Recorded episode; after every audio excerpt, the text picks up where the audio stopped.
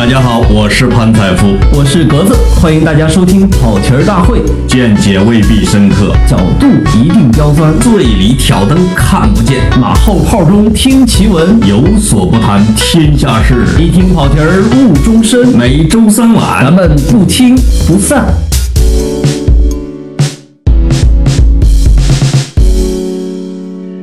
跑题大会的听众朋友，大家好，我是老潘潘采夫。这次该我唱独角戏了啊，因为格子跑上海去见他的爱豆费德勒去了。以前的独角戏往往是格子一个人唱，因为他喜欢自言自语，而我太忙了。但是这次我俩见不着，我就捡了一个下班的时间，在我们公司的办公室单独聊一期。我格子聊的呢忌讳比较多，这个啊有身份的人嘛，像我这种没身份的人呢，我就可以聊的开放一点啊，这个聊的尺度是不是可以大一点？但是很多题材我看了又看啊，还是不好讲。那么就讲一个什么呢？讲中国足球吧，这个。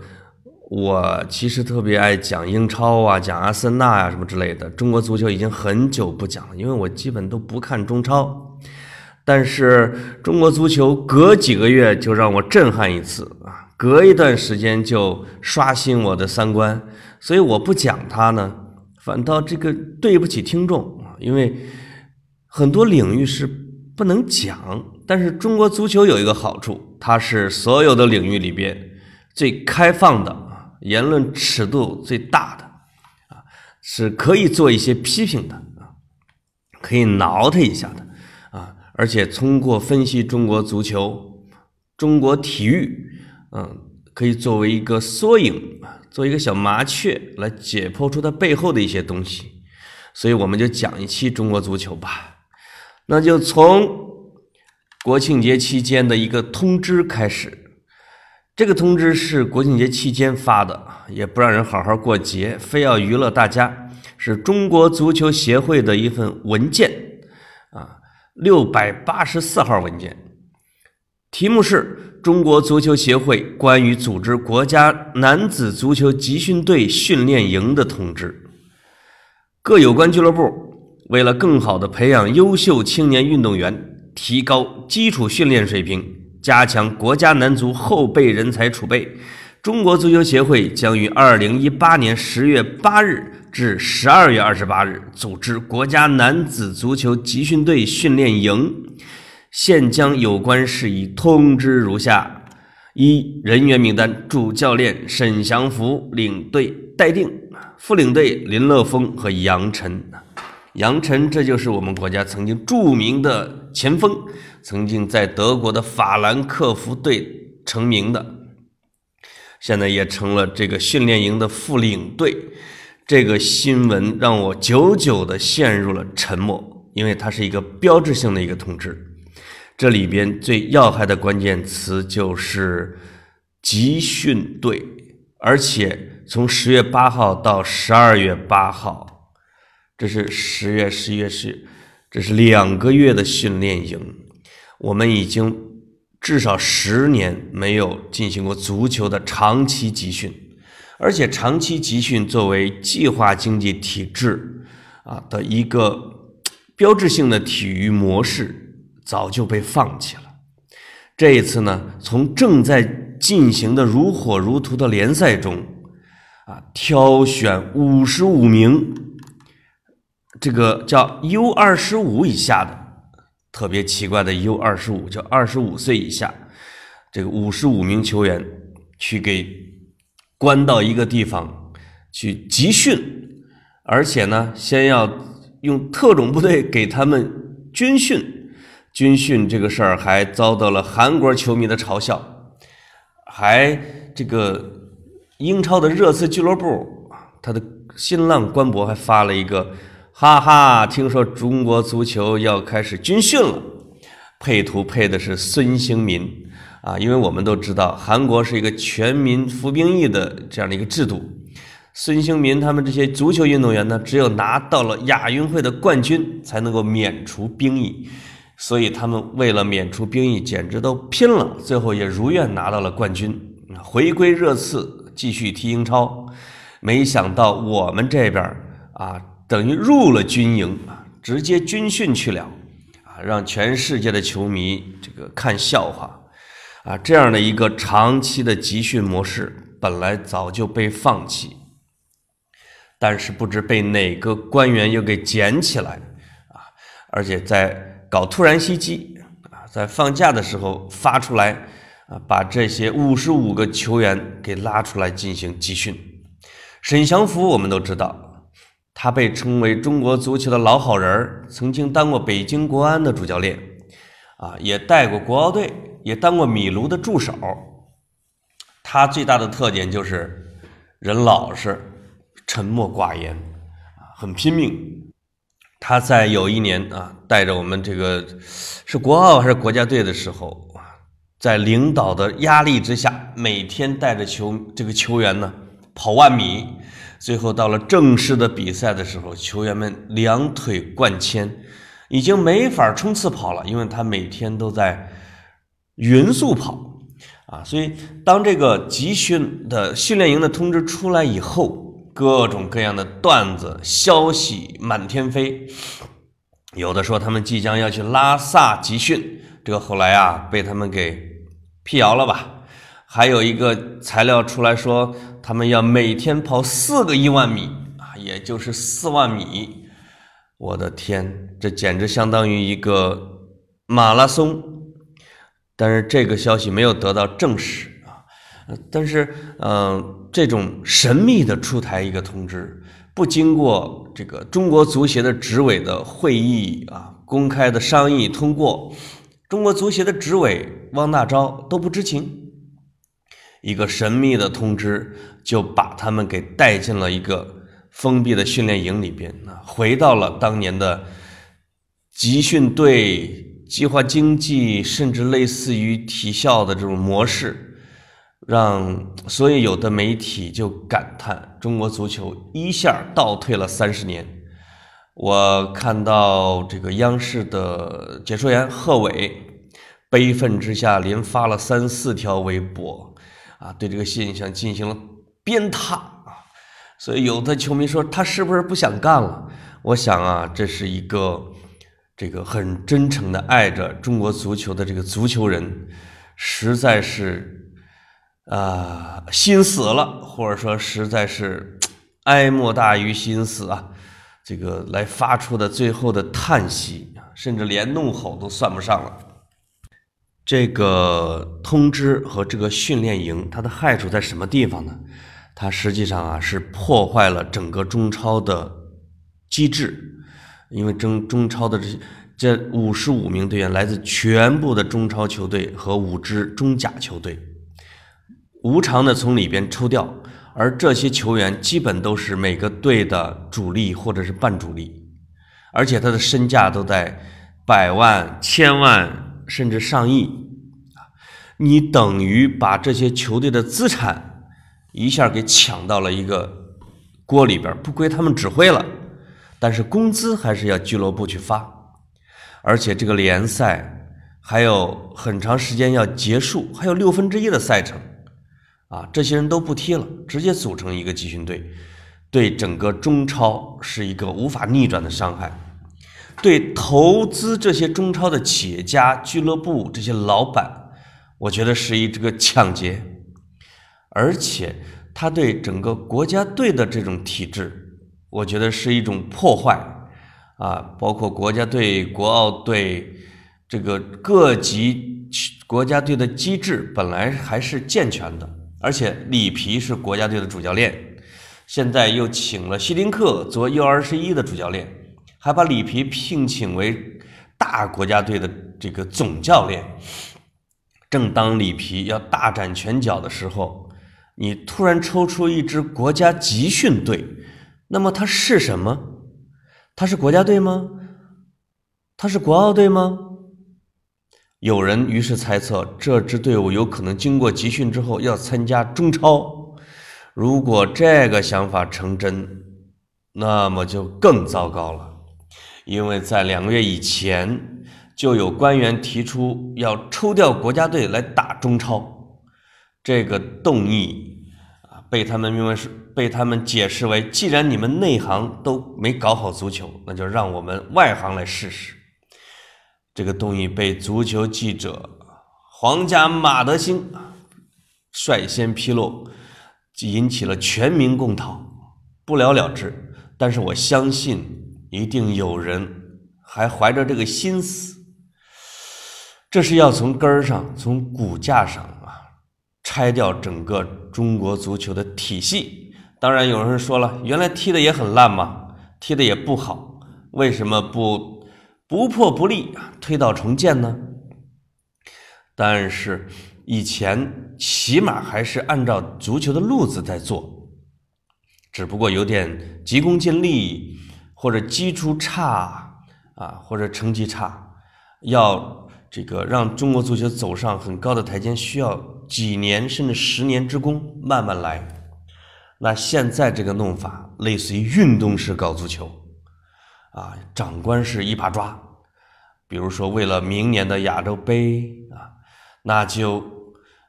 把他们集训来，把集训队给放上去。这学的什么呢？这全世界还有这种体制吗？也许我们某个邻国会有，但它放在整个世界足球的先进国家、先进的联赛去看，这都是极其业余的、拙劣的一个笑话。中国足球的管理者们用权力来干涉足球，已经不是一天两天了，朝令夕改，朝秦暮楚，啊，这个经常自己说了话不算。比如说，为了刺激这个外援来加入中超，比如敞开了这种外援的名额，但是呢，一看外援来了，工资很高啊，这个。有人一说，怎么工资那么高？都是外援的决定，马上立即出台一个规定外援名额的这样的一个办法，而不管之前俱乐部投了多少钱。比如说，呃，他觉得中国足球的球员，在场上不够文明有礼貌，看人家欧洲五大联赛，尤其是英超，踢完之后会在球场上挨个握手。啊，场面其乐融融，非常 fair play，啊，于是中国足协出台一个规定，所有的球员在比赛之后要列队握手，如果不握手就罚款，所以现在就接二连三的收到罚款，就是因为有的球员输球之后心情不好，不愿意握手，这种像管幼儿园似的，像管巨婴一样的这种。管理办法，我都不好意思对人讲，因为我在英国也待过几年啊，在他们那儿踢球的时候呢，确实是在比赛之前啊，大家要互相认识一下啊，鼓个掌。比赛之后，这个我们这些踢野球的人啊，就互相会击掌啊，会握手啊，说一下什么 “good play” 啊，“well done” 啊，什么之类，鼓励一下，说踢得好。啊，这个是英国的一个很优良的一个传统，也是西方的，比如说骑士精神和绅士精神和体育运动精神的一个表现。那中国可以学，但是你不能用罚款的形式啊来强迫大家学这个，这个就东施效颦了啊，而且完全不尊重球员的人性，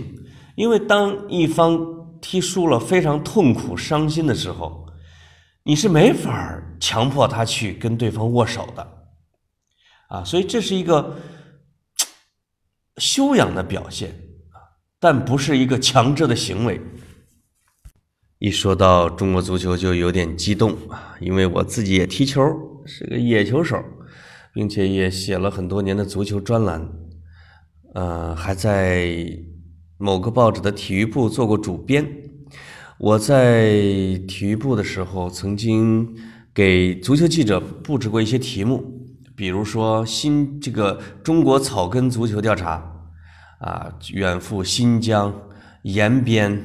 啊、北京啊这些地方去东北去看我们最基层的校园足球、少年足球啊，各种草根足球发展的情况，看哪些做得好的。啊，而且还派了一个我们著名的足球记者赵宇，他现在在腾讯体育做足球记者，去日本待了半个月。采访日本足协主席啊，也就是日本的职业联赛的设计者啊，采访日本前国家队主教练冈田武史，采访了日本的足球常青树啊，叫三浦知良。同时，经过大量的这种实地田野调查，写出了一份很厚的专题，叫做《日本足球考》。我记得当时还请了白岩松写了一个前言啊，是白岩松还是刘建宏？呃，其实日本的足球纲领不复杂。日本这位足球之父当时制定纲领的时候，中国足球职业联赛也刚刚开始，而且差不多同时都开始了有一个对足球的远景规划。但是日本的足球发展纲领确定以后。二十年不动摇，留洋啊，推行技术流啊，这个推行职业联赛啊，用用动漫和网络的形式啊，来吸引小朋友和年轻人啊，来加入足球，来喜爱足球，推动校园足球啊，日本的校园足球也是一个意境，所以他们总结成两个字，就是认真。当你确定了一个方向，啊，你就脚踏实地埋头前进，啊，这个不仅是足球，在日本的各项的领域里边，无论是科技啊还是经济，你都会发现，包括体育，他们遵循着这样的一个规律，很认真。而我们的足球纲领，啊，也做的也不错，啊，也很厉害，但是被。最后会被歪曲的面目全非，啊，会被急功近利的腰斩，会被长官意志给扭曲，啊，会以这样那样的理由啊，抛弃了青少年联赛，会让校园足球变味儿，啊，校园足球，呃，有一个规划，我看是说二零二零年要建成五万所足球特色学校。但是在这样的指标下面啊，这个形式主义足球就泛滥了，因为孩子们被迫埋身于这个考试和升级啊，他们没有足够的时间，也没有那么多闲余去踢足球，所以只能应付指标和检查啊。刘建宏提过一个理论啊，中这个一个足球的进步，尤其是中国足球。需要 n 加十年，这个 n 呢，就是一个变数，就是你正确的方向、正确的战略。十年就是十年树人啊，就是一个孩子成长的历程。比如他从五岁开始踢，他到十五六岁的时候，他会出成绩。所以足球无论怎么搞，都必须有十年之功，认准一个方向不动摇，所以叫 n 加十年。但可惜啊，连这个都做不了。那么足球应该怎么搞呢？嗯，因为现代足球起源于英国，逐渐传到了欧洲大陆，并且随着殖民地的扩张传到巴西、阿根廷以及全世界。巴西人呢，混合了黑人、印第安人、葡萄牙的血统，具有超强的运动天赋。再加上这个这块土地啊，长期和平，人们这个载歌载舞、娱乐和运动就是巴西人的日常生活。所以，当一个苏格兰的青年把足球带到巴西，他迅速成了巴西人的最爱，也成为整个南美的图腾啊！南美的这个魔幻主义不仅仅是文学，我觉得也包括它的社会结构，也包括它的足球的踢法，挺魔幻的。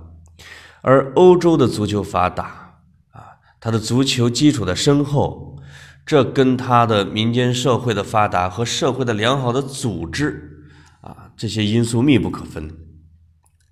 那比如说，像德国、法国、英国这些英国有六千多万人口，德国有八千多万，法国可能六五六千万啊，但是他们的足球的注册人口之比例之高啊，我在以前在节目里面也讲过，是远远超过了中国和亚洲国家，包括像冰岛。冰岛这样的国家只有三十万人口啊，但踢球的人口的比例可不小，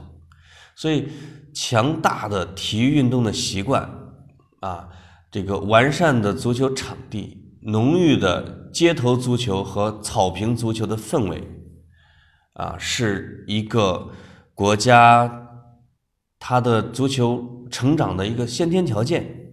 就是你要有庞大的金字塔的塔底。有很多的孩子去草坪上踢球，在这些孩子里边呢，有优特优秀的人被选入俱乐部，一边上学一边踢球；在更优秀的人呢，就一边上学一边进入职业俱乐部的啊青少年队。这些有的孩子还在上学，或者有的孩子全身心的投入，他们中的佼佼者将进入英甲、英冠、英超啊。这样的职业足球领域，在每一个层级向上都是千里挑一啊！所以你只有把整个的足球基础搞好了啊，你慢慢来，你培育足球土壤，你才有希望把足球搞上去。运动式搞足球，我觉得它适合是那些足球如一张白纸的地方啊！你抓一个集训队，他可能会短期内。提高成绩，但你永远走不到金字塔的塔尖儿。你见过一个长期的集训队拿到过任何的大赛的冠军吗？啊，他你有现成的五大联赛的模本，有现成的英国的足球的青训体系，有德国的足球的天才计划，那不去学人家啊，还要回到计划经济时代。啊，学自己以前啊，经过实践、经过时间证明是落后的、是失败的经验，那我就想，除了某个脑子发热的长官，还会有谁出这样的馊主意和馊点子？在当前的这个情况下呢，这个出主意的人，没有人敢反对他，或者说没有能力反对他，啊，没有反对的声音。啊，没有机会发出声音，没有人来制衡他，告诉他是错的，这才是一个很大的一个隐患。在中国体育领域，目前姚明被认为篮任命为篮协主席，哎，眼看着是成功了，因为姚明的背景好，首先受过良好的教育，达到过足球的最高水平，进入了美国的 NBA 的名人堂。并且耳宣不是叫什么，这个这个叫是沉浸了很多年啊 NBA 的体制的磨练，所以他回来之后会把很先进的经验放在移植到篮球上，但是足球就做不到这一点。我听一些不未经确认的消息说。也想把其他领域的一些顶尖的这种运动员啊，参照姚明模式来进入，来来来负责这个领域。比如说，让林丹来主抓羽毛球，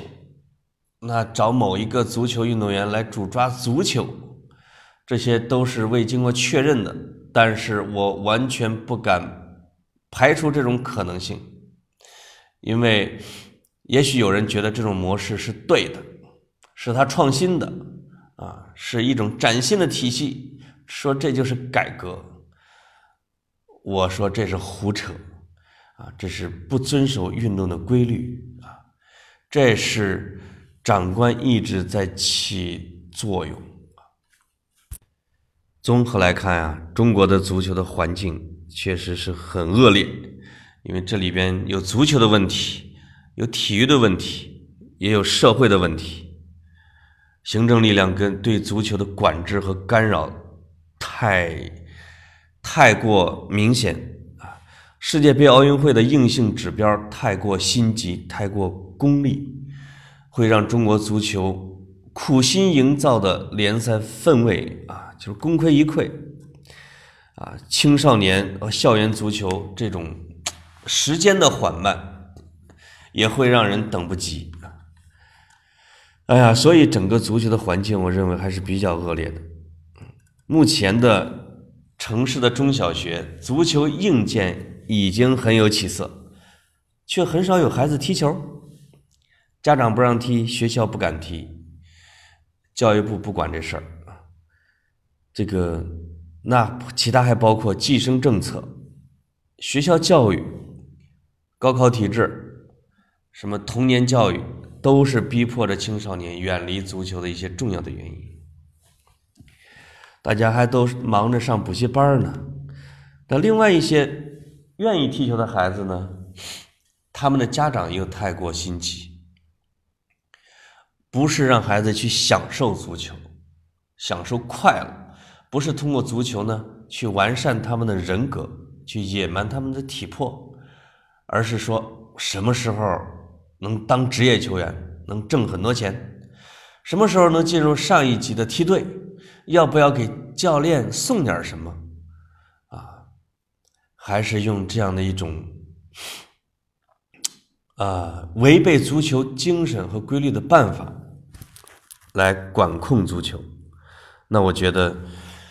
这都不是正确的路子。嗯，还是要把足球还给足球，把足球还给孩子。解放孩子的天性，培养他们对足球的兴趣，把儿童足球啊、社区足球啊、学校足球给运作好，让孩子们在运动中找到快乐，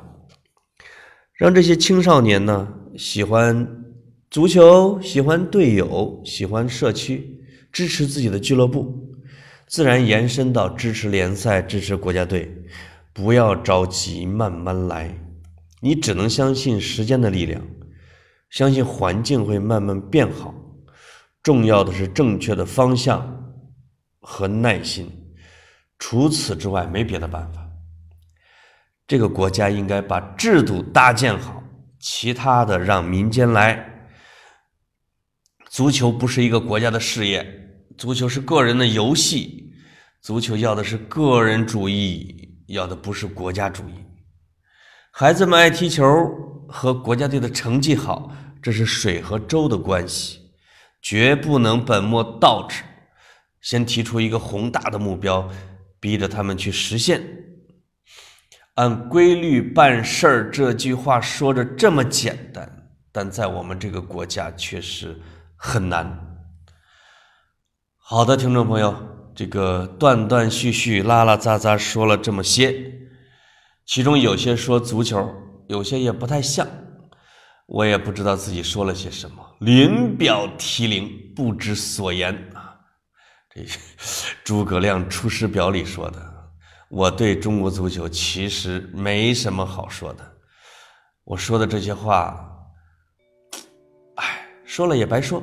也只能跟大家唠一唠，解我郁闷之气。好的，听众朋友，拜拜，等鸽子回来。